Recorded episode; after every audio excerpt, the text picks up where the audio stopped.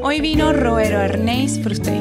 Como significa su nombre, Arnés, algo único y fuera de lo común, así es este vino, con una vendimia manual durante la madrugada para mantener el aroma intenso de esta uva y con una fermentación en acero inoxidable por 20 días. Para ser embotellado y durar tres meses antes de salir al mercado, sí señores, esto es algo súper especial. Con un color amarillento y verdoso y un aroma bien intenso de frutas tropicales como el mango y la piña, hace que nuestro paladar sea bien estructurado e intenso. Les voy a decir que esta uva no es fácil de cultivar y es autóctono de Piedemonte. No se lo pueden perder hoy en este episodio tan especial con Roero Arnés Fruste. Y como digo yo, a falta de amor, un buen vino.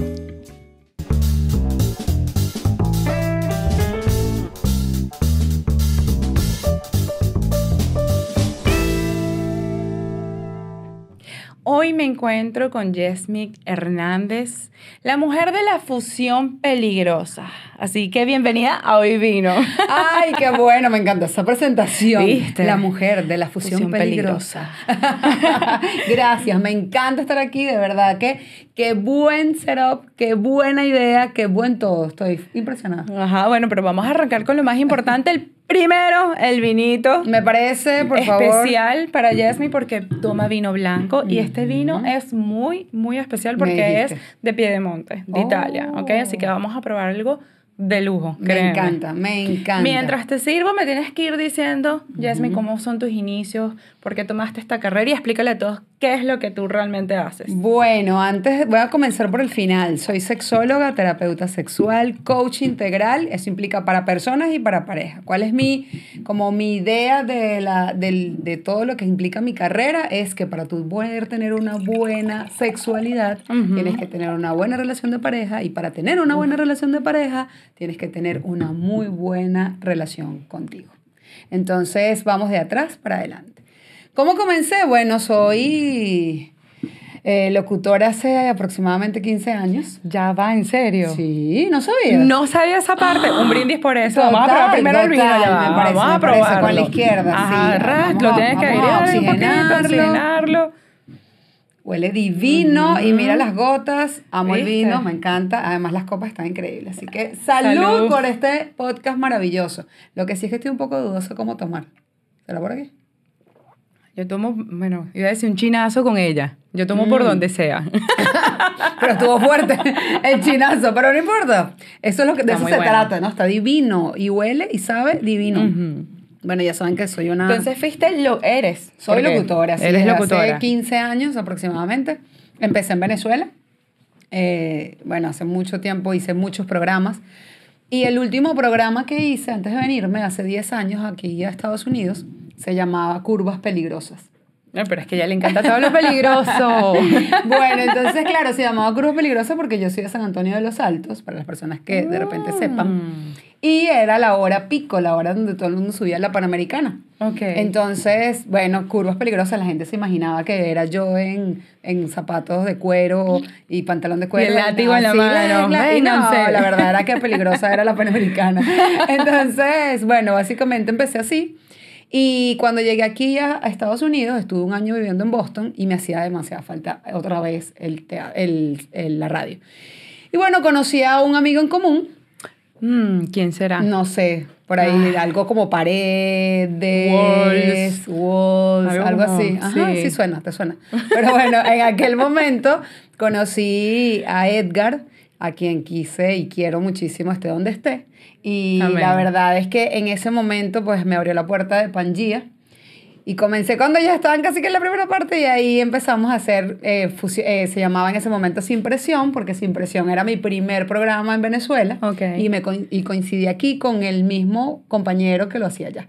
Entonces hicimos fusión, eh, Sin Presión Miami y duramos como un año, algo así, hasta que, bueno, ambos decidimos separarnos y yo hice como que uno que otro programa, pero me separé muchísimo, me casé. Una mujer casada y todo pero también divorciada. divorciada. Este, entonces, yo iba a decir, pero y que salud por eso. pero por supuesto. Eso merece un brindis. Por, siempre. La gente que se divorcia, se divorcia con ganas.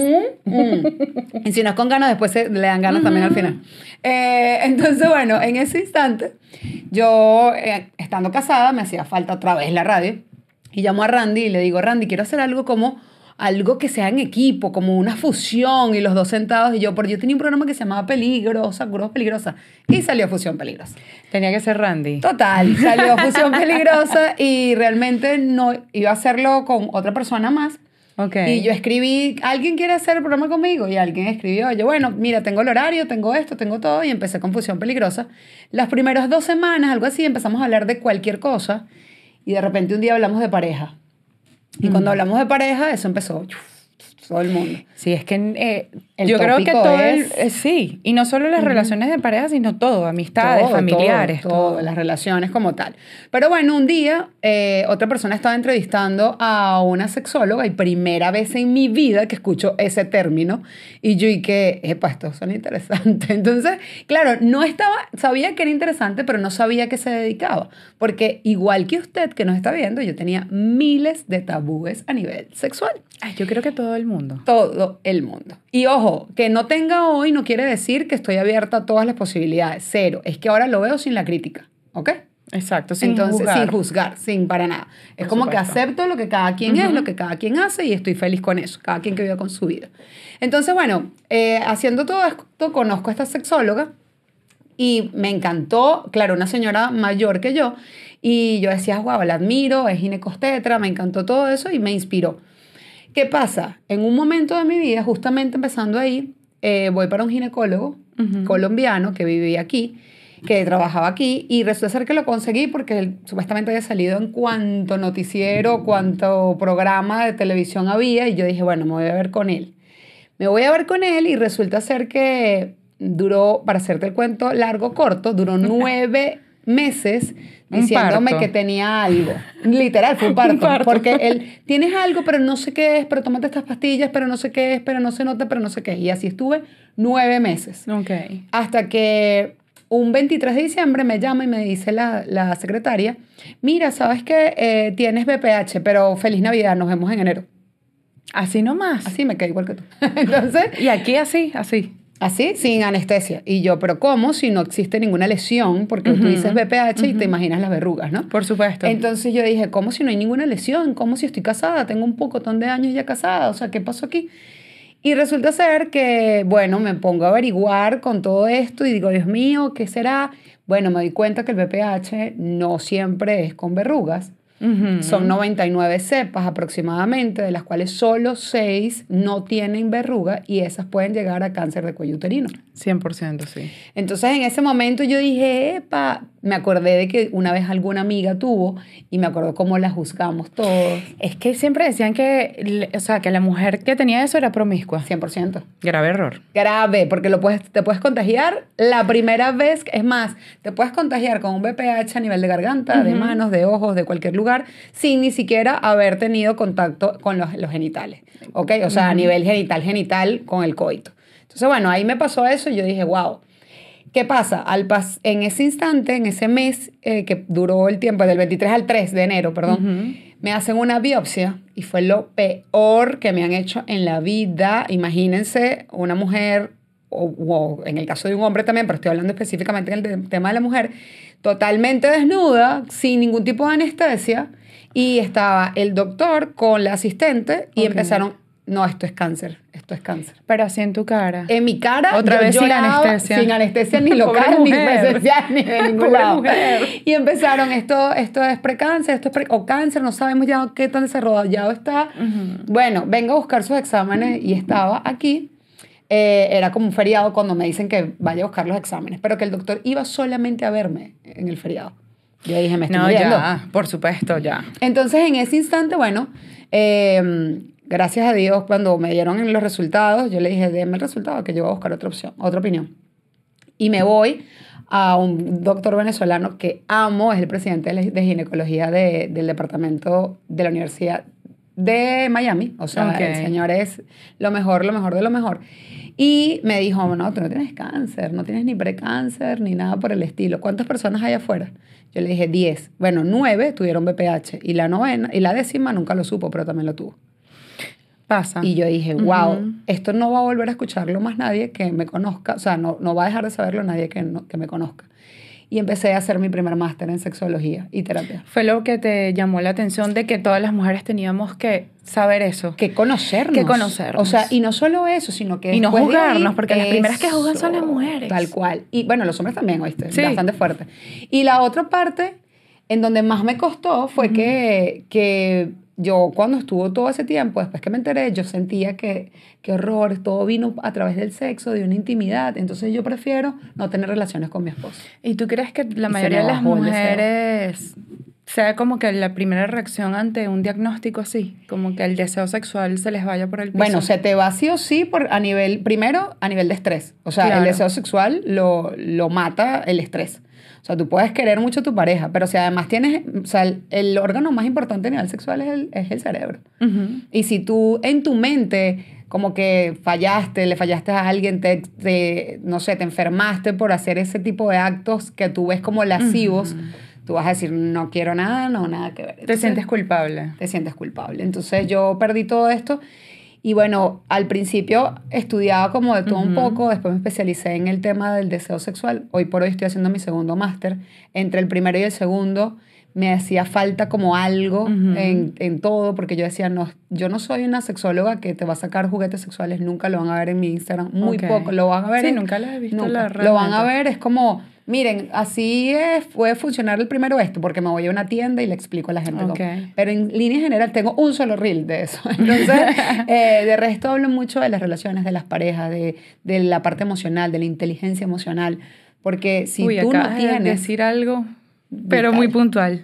La inteligencia. la inteligencia emocional. Si tú no tienes inteligencia emocional, te vas a ir a relaciones que te hacen mucho daño y la, la verdad es que probablemente puedas confundir lo que implica la relación sexual con una, un sentimiento de amor o de apego o lo que sea en una relación que realmente no funciona. Entonces, la primera relación que tiene que funcionar eres tú y por eso hice, me, me certifiqué internacionalmente como life coach eh, y después modifiqué toda esta parte como coach integral, no solamente de pareja, sino de personas.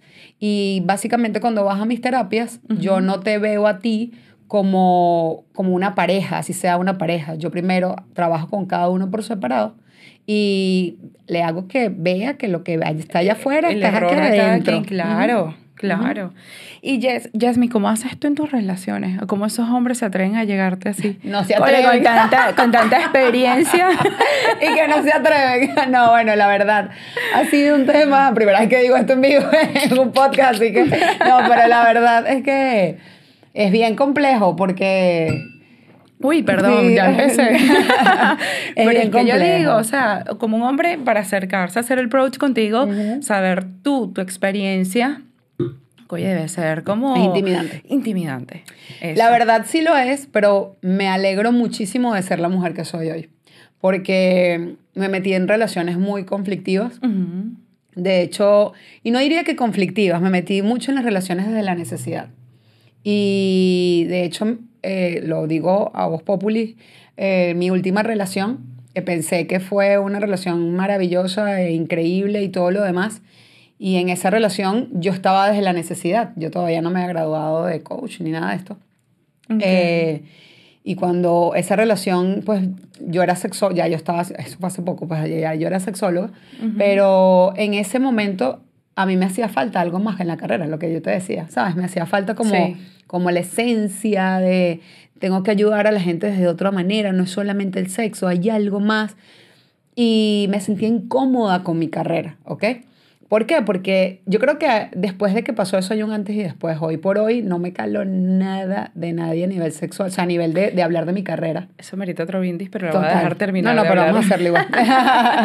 ¿Por qué razón? Porque, a ver, salud por eso. Mm. Ya no, o sea, iba mucho a entrevistas okay. en donde de repente había un hombre en algún medio de comunicación y entonces decía chistes tontos de doble sentido, ¿no? O sea, mm. como, ¡ay, agarra el palo, el palo! ¿Sabes? Y entonces, ¿sabes? Porque estás hablando con una sexóloga. Y yo en un momento me lo aguantaba porque no sabía cómo manejar la situación.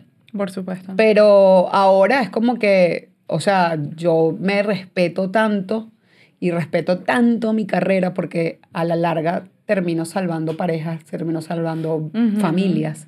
Eh, eh, así no estén juntos, pues educo a papás a cómo llevar su vida con los niños. Entonces, me, me llené mucho de, esa, de, esa, de ese orgullo, pero antes de eso no lo tenía. Y estuve con una persona que hacía love bombing al, a lo máximo, o sea, un bombardeo de amor, tú eres la mujer perfecta, tú eres esto, tú, tú, tú, tú, tú, tú, tú. Y yo en un punto era lo que me hacía falta, o sea, me hacía falta, yo estaba, venía desde la necesidad, desde la carencia, desde que quiero una relación. Y llegó un momento en donde esa persona, pues, empezó literalmente como el bombardeo de amor. Después empezó a decirme como que, bueno, esto no me, no me gusta, o sea, como no es tan fácil estar contigo, que es difícil. Y sobre todo cuando entré en Telemundo. Cuando entré en mm. Telemundo, esa persona fue como, epa. ¿Se intimidó? Se intimidó. Por supuesto. Y me dijo, no puedo estar al lado de una persona que hable en cadena internacional eh, sobre el sexo. Y yo le dije en ese momento, en aquel momento, me, o sea, te puedo decir que dolió mucho porque normalmente cuando uno termina una relación se mete mucho más en su trabajo. Pero si tu trabajo es lo que hizo que la relación supuestamente, cuando estás mal... El latigazo. Entonces tú dices, no quiero ni trabajar, pero, pero tengo que comer. Entonces tú dices, como que, ¿sabes? No, no, no sé cómo, cómo es hacerlo. Es difícil manejarlo. Súper. Entonces yo me iba en la mañana tenía, yo me acuerdo que en ese momento tenía un programa de radio, entonces tenía Telemundo en la mañana, tenía un programa en EBTV y después en la noche tenía un programa de radio. Entonces era, la gente de Telemundo me ponía una super pestaña porque, para que no llorara. Mentira, aguanta ahí. entonces, claro, eh, sí es complejo, pero hoy por hoy digo, en estos días alguien, eh, no conmigo, pero sí me contó sobre un tema que él dice, no, a mí me dijo ella que quería tener hijos y yo en vez de correr, otro corre. Yo dije, entonces él, tú no eras. Porque si tú corres, en cambio en aquel momento, como estabas el papel desde quien elegía, de quien, a quienes elegían, entonces yo si corriste yo lo agarraba. Claro. ¿Sabes? Entonces no importa, yo lo dejo, pero ahora, bueno, señor, dele por allá, por ese camino, que yo quiero esto, y si tú te vas, mejor para mí que sea terminado. ¿Y cómo llegaste a, o sea, a reconocer ese momento? Porque, bueno, eh, lo habíamos comentado nosotras sobre la dependencia emocional. Yo también lo viví. Yo no sé si la mayoría de las mujeres lo llegan a pasar. Y muchos hombres. Y hombres también. Muchísimo. Y es difícil de salir y reconocerlo.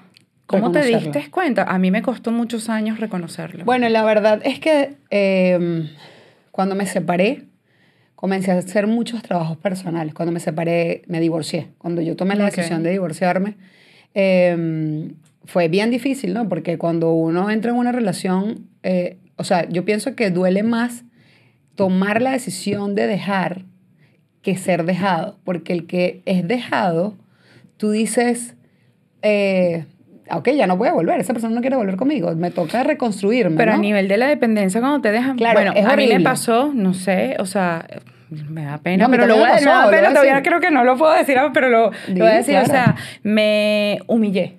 Yo también lo hice. A rogar, a no me dejes, no me dejes, por favor, a suplicar. Entonces es cuando yo digo, wow, yo veo hacia atrás y digo, ¿cómo caí en esto? ¿Cómo hice estas cosas? Y lo diré siempre, o sea, mujeres, hombres, a nadie se le tiene que rogar para que estén con uno. Con uno, pero eso no, pero más allá del tema, yo creo que, a ver, yo hice lo mismo. Claro, independencia. O sea, yo, yo hice la parte de la dependencia igualito, pero digo que en aquel momento, como yo fui la que terminé la relación, o sea, en, el matrimonio, en el matrimonio, exacto, cuando yo me divorcié, yo dije, mira, esto se acabó, y yo duré mucho tiempo con un sentimiento de culpa. ¿Pero tocaste fondo para poder romper esa relación? Eh, siempre supe que no era una relación en donde yo debía estar. ¿Ok? Entonces, ¿pero por qué? Porque también entré desde la necesidad y la carencia de que me sentía muy sola. ¿Ok? Fue un hombre increíble, lo quiero mucho, llegué a amarlo, pero sí no hubiese, no repetiría hoy esas decisiones que tomé, ¿ok? Entonces, eh, claro, al principio, como te digo, fue esa relación que se terminó. Fue más, es difícil cuando tú dices, ¿será que tomé la decisión correcta? ¿Será que tomé la decisión correcta? Bueno, la tomé. Pasó el tiempo, pasan los años y yo seguía, claro, yo trabajé mucho en mí, muchísimo, pero me hacía falta todavía. Y mi mamá Mi mamá es una gran maestra, de verdad. Probablemente todo lo que ella me dice no lo aplica, pero me ha enseñado mucho, ¿ok? Que eso es muy importante. Entonces, ella me, siempre me decía, él es tu espejo, fulanito es tu espejo, es que algo debes de tener tú. Y yo, mamá, ¿cómo es posible que me digas esto? Eso no puede ser. Oye, porque las madres siempre ven más allá. total. Y yo le decía, me decía, busca en ti algo que tú debes tener. Entonces ella me hizo entender eso. Cuando yo me, eh, me divorcié, bueno, hice constelaciones familiares, hice muchísimas cosas, estuve con psicólogos, o sea, bueno, yo estudié psicología y apenas yo, él se fue a la casa, llamé ese mismo día a una psicóloga y dije, mira, necesito comenzar. Es que los psicólogos también necesitan ayuda. Total, total, no, 100%, 100%. Que la gente cree que los psicólogos no, llevan su vida como si fuera... Alguien me dijo algo, a los policías también los roban. Es, mejor dicho, imposible. Así mismo. Entonces, bueno... Eh, pasa esto, me separo todo, todo ese tiempo, duré un tiempo soltera, sola, no quería saber nada de nadie. Y aparece esta persona esta última persona. Y yo venía desde la carencia. O sea, yo ya había trabajado muchas cosas, pero como ya yo venía con un aprendizaje bastante grande, yo igual me estaba escuchando, pero a mí lo que me ayudó muchísimo fue el coaching. O sea, el haber, yo duré, o sea, la certificación dura siete meses. Okay. Y para graduarte tienes que hacer más de no sé cuántas horas de coaching. O sea, y la verdad, la academia donde me gradué es increíble. Y, mm, Nómbrala para que muchos sepan. Va total. Y LC Academy es tremenda academia. Entonces, en ese instante, yo empecé a ver que, o sea, dentro de mi dolor, yo decía, algo me está enseñando esto de mí. ¿Qué me está enseñando esto de mí? Claro. Y ahí empecé a, a bueno, fueron, fue un mes y medio bien duro. De hecho, ese mes completo duró mi mamá en mi casa en algún punto antes de que terminara la relación, yo creo que él ni siquiera se esperó que yo le dijera, ok. Hasta aquí llegamos. O sea, cuando él me dijo a mí, no puedo con esto, con esto, yo le dije, ok, ¿sabes? Pero porque ya había rogado también. Ah, ok, la otra parte también. Yo hice esa parte. Yo, yo había, pero cuando caí en cuenta y dije, esta dependencia emocional que es, que no me siento tan cómoda conmigo. Y ya que mi vida ha cambiado en muy poco tiempo por eso mismo, porque yo me vi, o sea, lo más difícil de una relación con cualquier, de cualquier tipo de relación, no es la relación con el otro. Lo más difícil realmente es que tú agarres la lupa y la metas aquí adentro. Y bien difícil. Es lo, es lo peor. Por, hoy me dijo una, una cliente, una paciente, me dijo, eh, no, yo le dije, lo más difícil, lo más fácil que estás haciendo es huir de esa relación porque ella lo ama y él la ama. Entonces ella me dijo, no, pero es que no puedo, voy a dejarlo. yo le dije, es lo más fácil. Pero lo que te estoy pidiendo yo a ti, a que se conozca, que te conozcas, es lo más duro. Porque a uno no le gusta voltear y ver los sucios de la casa. Sus errores y cómo ayudarse demonios. sus demonios. Cómo uno ayudarse y salir de ahí, porque yo creo, bueno, tú eres la especialista, eso viene a veces también desde la infancia, son cosas que hay que trabajar Mira, durante la infancia, no sé, la juventud, todo tu trayecto, me imagino. Sí pasa, pero el coaching, que es algo que a mí me gusta mucho, ojo, yo estudié psicología y también estudié life coaching, entonces tengo las dos versiones y respeto mucho a los psicólogos. Yo aquí no estoy graduada de psicóloga, así que no me, van a no me busquen como psicóloga. Pero eh, sí estoy, em, sí entiendo que hoy por hoy que tengo las dos herramientas, ciertamente muchas cosas pasan de la infancia, pero lo que más me encanta del coaching es que tú accionas Ahí no vas a durar 100 años en terapia.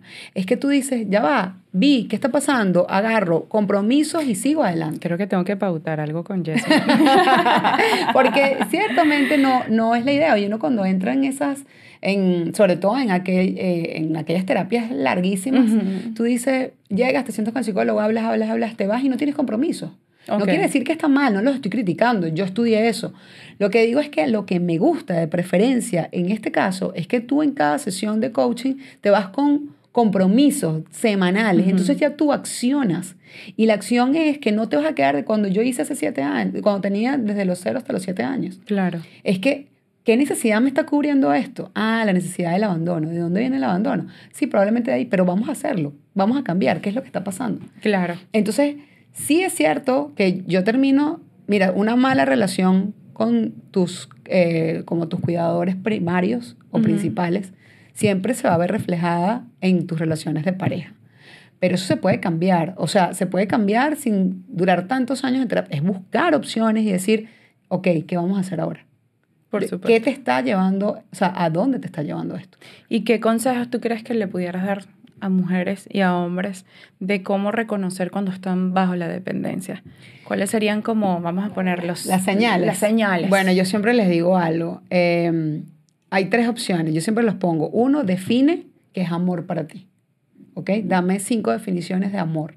Si en una de esas definiciones está el sacrificio o el darte todo mm. o dejar de ser y estar siempre para ti, señores. Compadre, usted está mal. de una relación de dependencia, ¿ok? Qué duro. Sí. Qué fuerte. Y para mí, y ojo, sé que es bien difícil, yo también estuve en sus zapatos, entonces yo lo sé. Y pero lo difícil es, no, no, no, claro que no, no es eso. No, no, sí, sí, sí. O sea, es que todo lo hago por amor. El cuando dicen todos por amor, también cuando tú le preguntas, otro, otra pregunta que les hago es, ¿qué pasaría si esa persona se va? Se va mi vida. Ya, otra vez. ¿Ok? O ella es mi todo, o él es mi todo, o se va a mi norte, o ahí. Si eso pasa, entonces usted muy probablemente tiene un problema de dependencia. Y algo, y una tercera como, como cosa que siempre les pregunto es, si en la pirámide de necesidades, yo siempre les pregunto, dime cuáles son las personas más importantes para ti. Ah. Y si la primera persona no es usted, no sabemos si es él, son los hijos, los padres o la pareja. Eso es lo que te iba a preguntar. A veces no solo con la pareja, puede ser dependencia hasta de familiares, de amistades los también. Mucho, claro. O sea, hay amistades tóxicas. 100%. Corran. Pero y yo te voy a decir algo. Yo, yo creo que ya hoy por hoy, yo no veo que una persona sea tóxica o no. Yo veo es que tú aceptes. Es que esa palabra ya está trillada también. Bueno, lo que es tóxico, eh, ¿cuál es la otra? Narcisismo, narcisismo eh, casi que el leninismo. Total, feminismo, o sea... Sí, todo lo han puesto muy... Sí, sí, sí, todo lo se ha puesto grande, todas las relaciones son Y por, por, eso quería tocar este tema contigo, porque sí se habla, pero yo siento que hay tanto que, que mostrar que la gente tiene que aprender a darse cuenta de eso, de la dependencia y lo que estábamos diciendo, lo que me estaba explicando, que no solo con familiares, también con amistades. ¿Cómo se pudieran dar cuenta cuando alguien también es dependiente de esa amistad? O sea, la necesidad de saber o, o de compartir a cada rato, celarlo. Yo, lo, yo les voy a decir una cosa, cuando, véanlo de esa manera, yo les digo que estos son ustedes y esto es la otra persona con la que he estado, ¿ok? Nosotros cuando tenemos este vacío, esta carencia, esta necesidad, este hueco, nosotros vamos como Pac-Man, el muñequito agarrando a ver qué, qué nos... Pac-Man, total. Sale los años. Que rellena, sí. Yo no jugué Pac-Man, solo que mi hermano mayor sí, ¿ok? Pero, La mía también. pero en líneas generales uno va como que aquí está la comida y entonces uno... Hay dos cosas con esto. Uno va llenando vacíos con personas. Entonces ahí es cuando está la relación mm. tóxica, porque nadie va a encajar tan perfecto para ti. Aquí empiezas a tener proyectos de vida, proyectos de familia, o sea, buscas como un proyecto de una amistad. Yo me veo que esa amistad tiene que ser así, así, así, así, o esta relación tiene que ser así, así, así. Entonces tú, obviamente esto nunca va a encajar, nunca va a encajar igual, porque esto no lo llenas con otra persona, lo llenas contigo.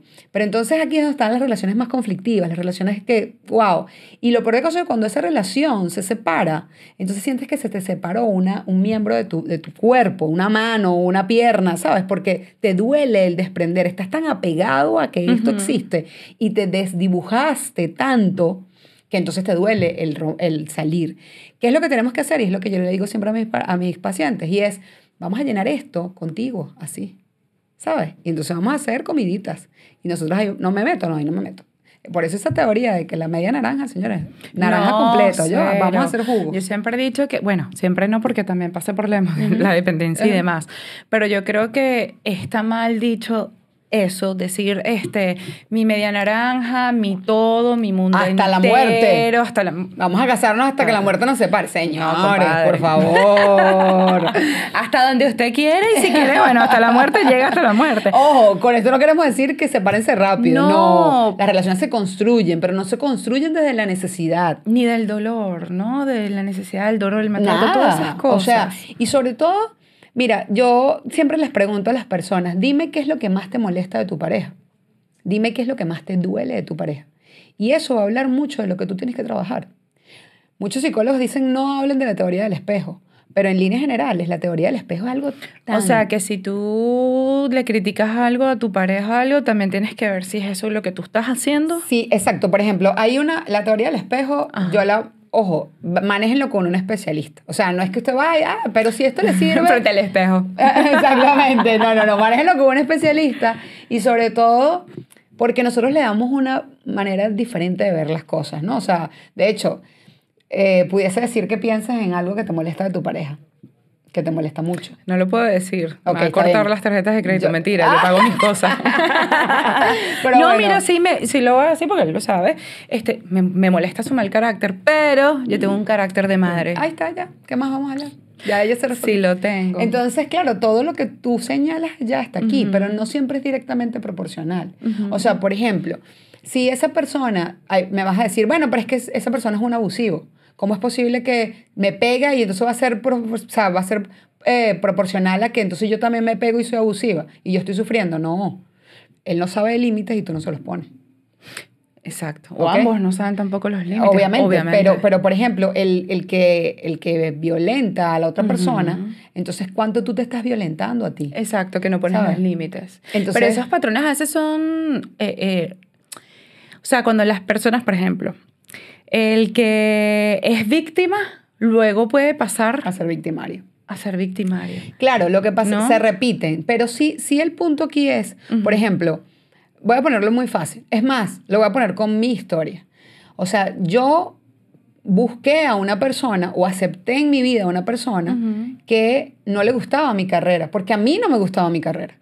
ok. ¿Ok? Entonces llegué para que me diera y, y, a mí me dolía, pero ¿por qué me dolía? Porque era una herida que yo tenía que sanar. Porque una cosa es, uno, el, patrón puede ser, o el espejo puede ser, todo lo que te duele, o sea, todo lo que te molesta de, de la otra persona, lo tienes tú. Puede ser así. La otra es todo lo que te molesta de la otra persona te puede faltar a ti. O sea, es que es demasiado controlador. A ti te falta control en tu vida. Oh, ¿ok? Entonces, eh, todo lo que me duele de la otra persona es una herida que yo tengo que sanar. Por ejemplo, me duele que me abandone. Ajá, como estás viendo tú, desde el apego ansioso, que te, me da miedo que te abandonen. ¿Sabes? Ahí. Eh, y la otra parte es todo lo que me gusta de ti, pues yo también lo tengo en algún modo. ¿Ok? Me encanta. No, vamos a hacer refill. vamos a hacer refill. Sí, por supuesto, claro que sí. Claro, Pero esa, esa este parte. vino está divino. va a estar mejor porque. Porque cada vez se pone más, más caliente la historia. Con la fusión peligrosa. total, total. Muchas gracias. Mira, no, no solamente quiero el vino, sino quiero la copa y quiero la tabla. Claro, la tabla. ¿Ok? ¿Cuál de las dos? Mm. Aquella está hecha con mucho amor y esta también. Ay, sí, la voy a mostrar aquí porque, bueno. Esto me lo hizo una amiga muy especial, se lo compré. Miren esa belleza. de Caracas, señores, esto es espectacular. Aquí va. Éxitos de Patricia Rabat, ya saben, así que búsquenla. Quedó súper cool. Hermosa, y dice hoy vino. Miren. Está espectacular. Muy, creativo. Súper creativo. Creativa como esta mujer, porque esta mujer tiene que ser creativa. en muchos lugares. A mí me encantaría saber eso es cuando dicen sexóloga. Yo digo, wow, ¿cómo serán? bueno, la verdad te voy a decir algo. Yo creo, la gente se imagina que yo debo tener un Kama Sutra. es que es lo Pero primero. le voy a decir algo. He aprendido a que las cosas que más olvidamos son las que más placer dan. ¿Ok? Eh, usted se puede comprar todos los juguetes que quiera. La gente se puede comprar los juguetes, se puede comprar los látigos y todo lo demás. Pero si tú no sabes jugar con los sentidos, si tú no sabes de creatividad erótica, si tú no sabes que si privas de repente la vista, entonces se agudiza el olfato, si tú no sabes que el hombre, al hombre se le conquista muchísimo a través del oído, en el sentido de ese, o la parte visual, pero vamos a suponer que le tapes la, la vista, los ojos a ese hombre y empieces de repente a jugar con textura. y le, Por eso es que a todos les gusta que le hagas cariñito en la espalda. ¿sabes? Eso no hay pele. Perdón, mi amor, tú eres la única espalda. es, la única persona que le toca la espalda. Eh, pero básicamente yo de hecho hago Ahorita tengo un concepto nuevo, que primera vez que lo voy a decir preguntar aquí y quería que lo hablara, me encanta. Es que lo vi y dije, al fin alguien dijo, no strippers. un aplauso. Gracias, gracias, gracias. no strippers en las despedidas de soltera. Yo cuando me casé, en mi despedida de soltera, lo primero que dije, no quiero. No, vamos a contratar el tipo, no quiero. Quiero disfrutar con mis amigas. Es más, si pueden estar los pena. que estén. O sea, ¿tú qué? No, apenas, aparte que, no sé, a mí no me gusta. Además, parece horrible lo que implica un stripper. Disculpe si te eh, Si lo realizan, le pagan por su trabajo, chévere. Hoy existe OnlyFans pero ahora, tranquilo, pero siga, pero yo soy la competencia. Habla, por eh, favor, qué espectáculo de idea. Total, de verdad que sí. Bueno, una de las cosas por las que más he como que resaltado en mi carrera ha sido porque hago desde hace dos años conferencias que es con catas de vino eh, se llama Fusión Peligrosa la Experiencia. Son catas de vino y hablo sobre está la... perfecta aquí. total, total. Hago catas de vino, o sea, es, se llama Fusión Peligrosa la Experiencia, Creatividad Erótica y Cata de Vino. Entonces, mientras que mi sommelier está hablando, o sea, yo empiezo a hablar cómo funciona la parte de la respuesta sexual humana. Entonces ella empieza con un vino suave, yo empiezo con el tema del deseo, hablo del deseo, después empiezo con el tema del erotismo, después empiezo con la parte del orgasmo y después con la resolución y ella todo eso lo va acompañando con vino. Entonces vamos separando. Me quiero imaginar eso, o sea, el orgasmo, quiero saber con qué vino va. Bueno, la verdad, mi, mi, terapeuta, eh, pues mi, mi sommelier es muy buena, tiene 30 años en este medio. Y ella me decía, ¿y cómo vamos a hacer Hay que traerla. vamos a hacer, sí, es lo máximo. Ella es, bueno, maravillosa. Y bueno, yo empecé haciendo esto y me di cuenta que me encanta el tema de la creatividad erótica. De hecho, yo tengo mis velas con feromonas. O sea, yo hice unas velas, yo no quería sacar como todo el mundo un lubricante, un juguete ah, sexual. o las pastillas. O las Yo dije, ¿sabes qué? Yo voy a sacar una vela con feromonas, que mi vela no solo tiene feromonas, sino que no no quema, el espelma no quema porque oh, ya va, ya sé para qué es. Es para Ya, yo pensaba, ¿será que lo prendes y se te...? No, es, de hecho, eh, mira, duré casi un año y medio, casi dos años en construcción de esa vela. El tema del olor lo escogí porque sé lo que más le gusta a los hombres, lo que más le gusta a las mujeres. Entonces, de verdad, llevo mucho estudio y, bueno, eh, estando haciendo todo eso... ¿y práctica? ¿Qué práctica? También llevas mucha práctica. bueno, en ese momento estaba casada, así que llevaba mucha práctica. Llevo mucho estudio y práctica. Fue una idea, de hecho, de los dos, ¿oíste? Primera vez que lo digo también. Entonces, en ese caso, él me dice, bueno, empecé con ese tema, me gustó mucho, hice todo esto. Pero en eso, mucha gente empezó a llamarme como que vamos a hacer, eh, las mujeres les encanta que si un grupito de amigas, no sé qué, vino, ta, ta, ta, porque la experiencia es para pareja o para personas, grupo de amigas, o sea, hay de todo, son como 60, 70 personas y apago las luces, juego con los sentidos, todo. Entonces, claro, en eso me empezaron a llamar para despedida de soltera, pero yo estoy en contra, discúlpeme, de los strippers. Muy bien. Yo la apoyo. total, estoy en contra, ¿por qué? Primero, porque la despedida soltera debería de erradicarse del planeta. La despedida soltera es como, despídete de esa vida tan bella porque te vas a casar y se acabó el amor. Y se acabó el sexo y se acabó la, la diversión. Señores. Al contrario, empieza algo espectacular. Total. Entonces yo dije, ¿cómo van a hacer una despedida soltera con un stripper? No, enseña a la pareja a que tenga creatividad, a que tenga erotismo, que se conozcan. Que se conquisten. Que se conquisten. Entonces, bueno, la última despedida soltera que hice, por primera vez era mixta.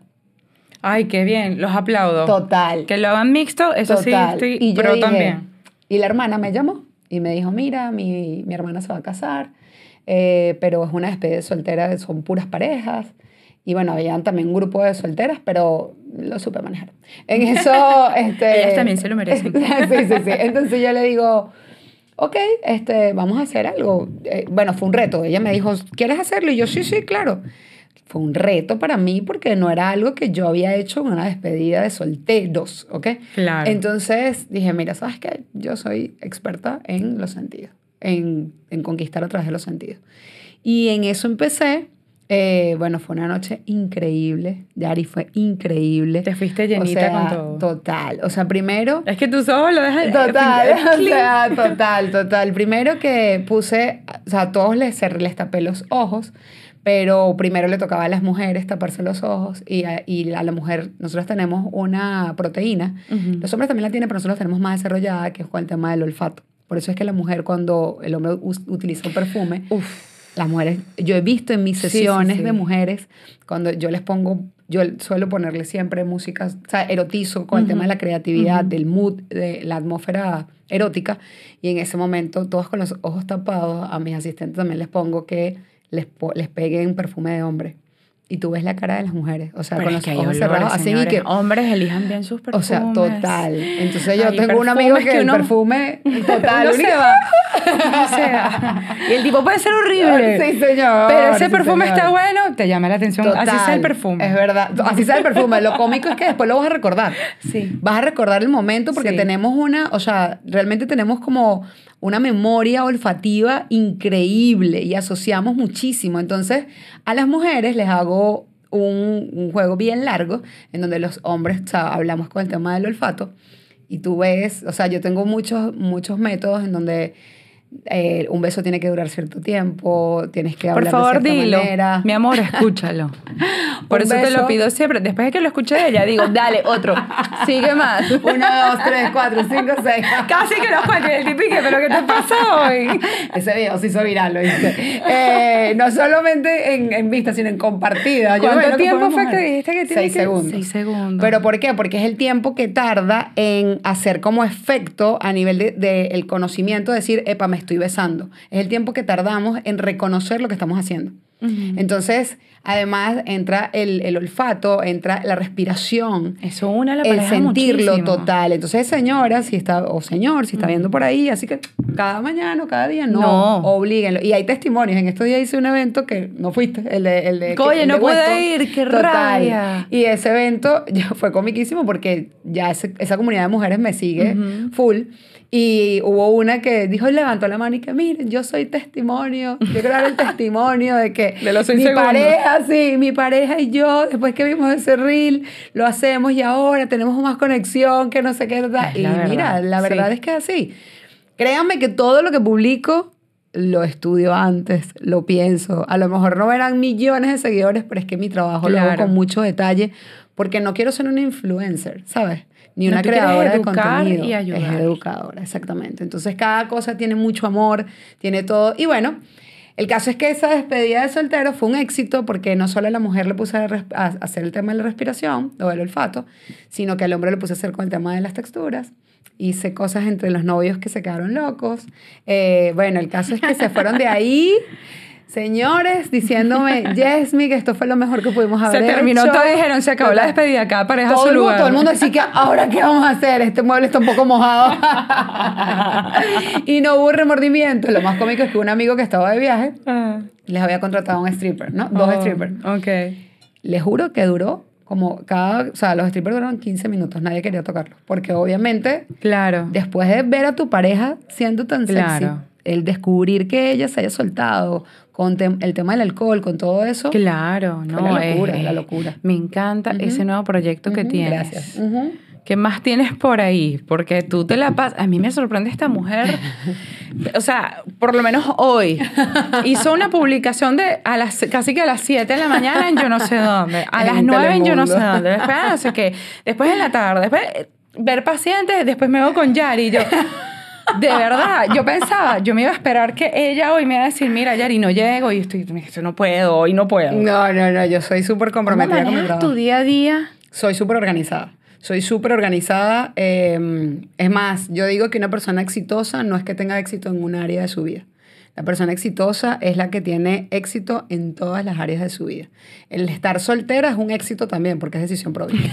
Es decisión Sí, propia. claro. O Bueno, sea, eso es decisión- Total. O sea, no es que, ay, nadie se consigue y por eso no puede. No, no, no. Yo estoy soltera porque decidí estarlo. O sea, y las mujeres que por lo menos dicen, ay, no, es que no me llega nadie. Bueno, pero es que usted está sentada en el banquillo de quienes eligen. O sea, de a quienes eligen. Yo decidí estar en donde la pelota de fútbol está de mi lado y yo elijo quién entra en mi vida y quién no.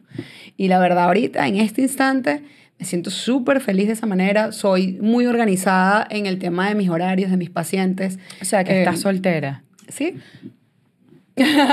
Y ahorita les pasó el contacto. Igualmente, no, no, esto es otra primera vez que lo... Mira, yo, ¿qué pasó con este vino? Este vino vino a la verdad, ¿no? No se intimiden, yo les paso el contacto. Miren, piensen un poquito de que ella, bueno, tiene creatividad en olores, en texturas, con velas. Ay, Dios mío, imagínense si te la puso roja. Este vino está adulterado, ayer, algo está pasando. Entonces, Yasmin, ¿y cómo has manejado la soltería? Después de, estar en una relación en eso, en dependencia? Feliz. Ahora no me meto en relaciones tan rápido.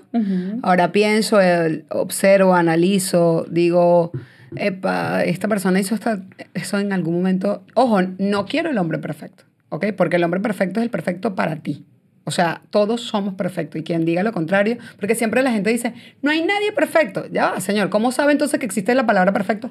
Por supuesto. O sea, esa persona es perfecta para ti en ese instante, para que tú aprendas lo que tienes que aprender.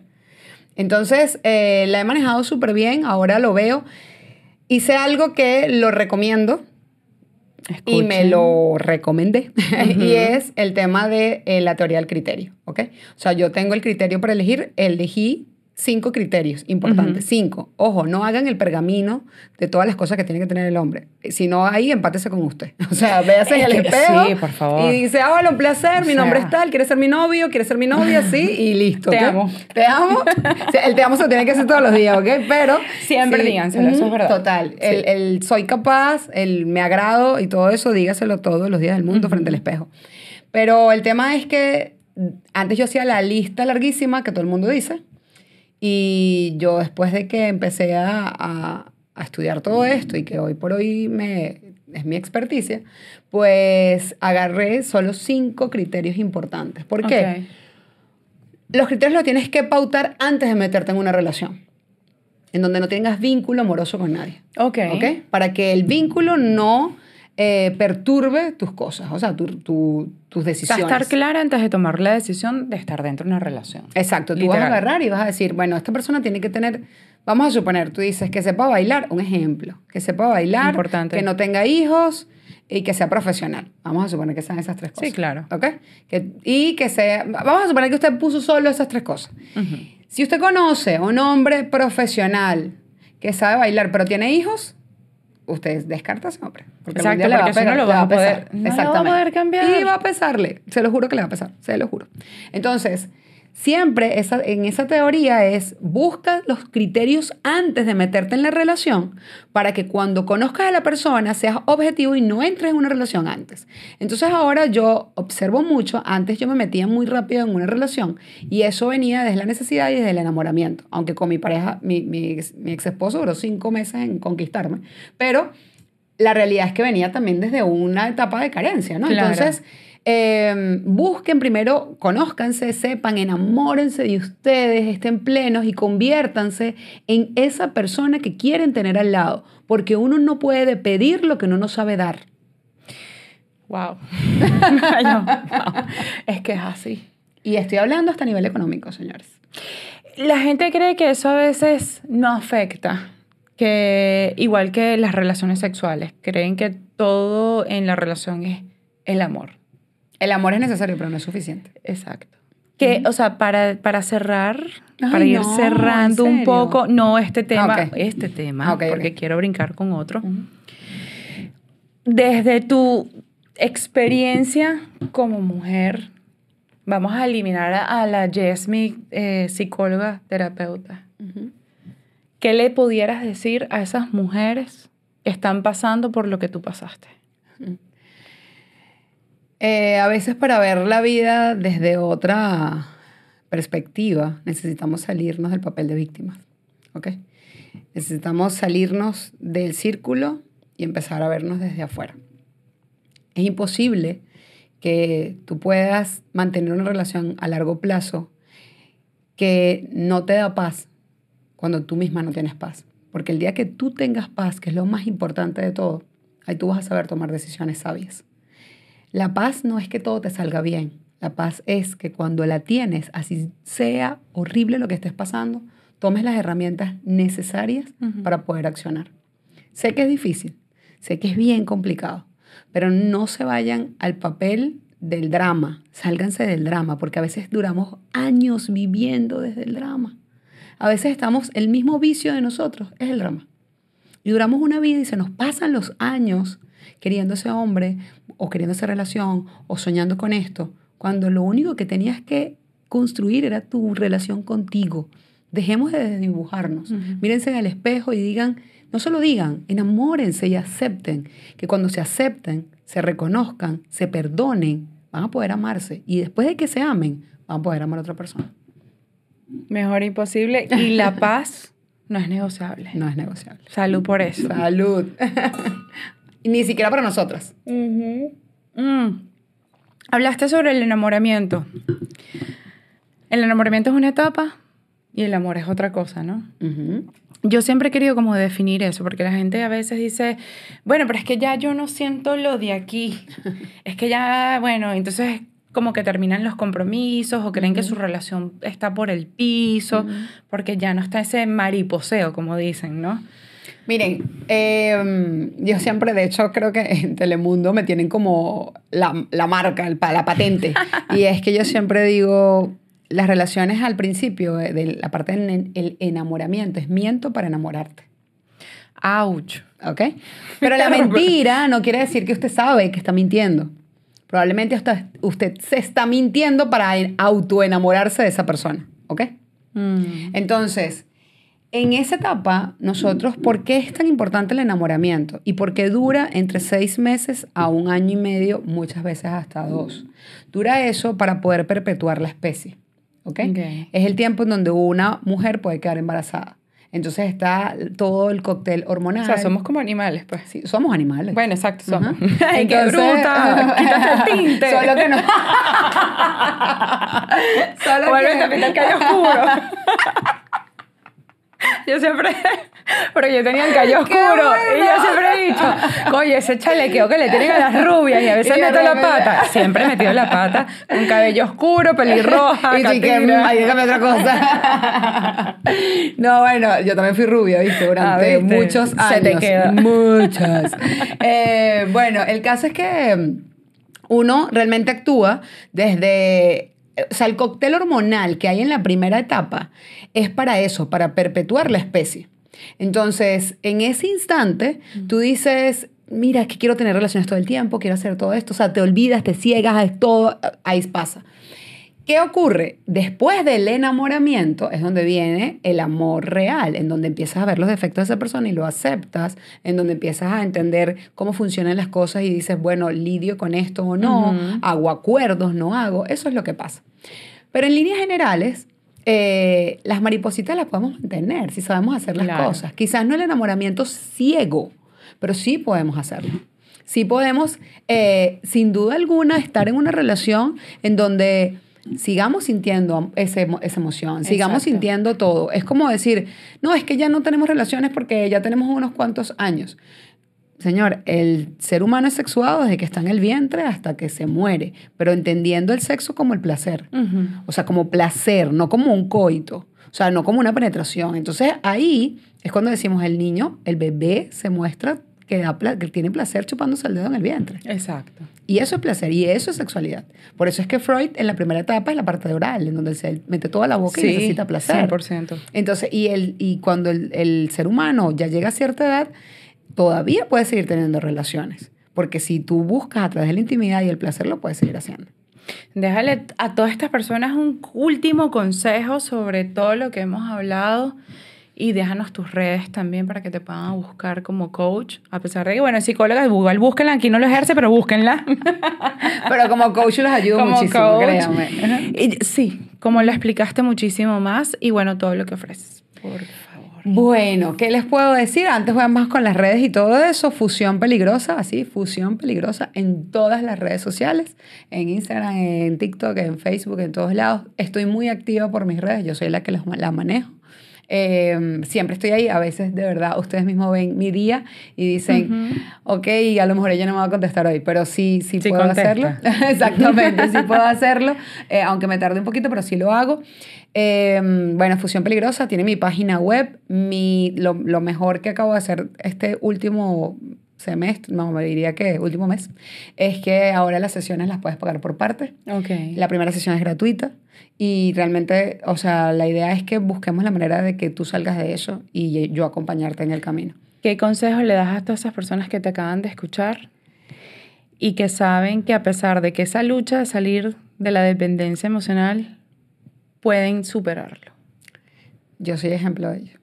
O sea, yo soy ejemplo de ello. Y mientras más me amo, mientras más me quiero, mientras más me veo al espejo y me siento orgullosa de la mujer que soy, digo, valió la pena haber pasado todo eso para hoy por hoy valorarme. Y señores, su prioridad es usted. No se, no se sienta egoísta. Nos metieron una idea de que tenemos que poner al otro primero para después estar. No, yo no puedo priorizarte si yo no me priorizo. Entonces, ámense. Si de repente se sienten mal, recuérdense todos los días, mírense al espejo cada, o díganlo cada vez que puedan, me agrado, me agrado, yo me agrado, yo me agrado, yo me agrado. Y va a llegar un punto que eso, como dicen, de tanto decir una mentira se convierte en una verdad. Esto no es una mentira, es que tu subconsciente va a decir, epa, ¿Sí? ¿Será que nos agradamos? Yo me agrado. Ajá. Y yo me amo. Exacto. Salud por eso. Salud, muchísimas Así que nos veremos en otro episodio. Gracias a ti por venir y dejarnos todos estos no, tips. Gracias. Aparte, ser tan sincera y dejarle saber al público cosas que jamás lo había dicho. Y Jamás. lo dijo aquí en Hoy Vino. Por esto. Salud, mi amor. Gracias. Gracias, de verdad que sí. Bueno, espero que nos veamos pronto. Por supuesto que sí.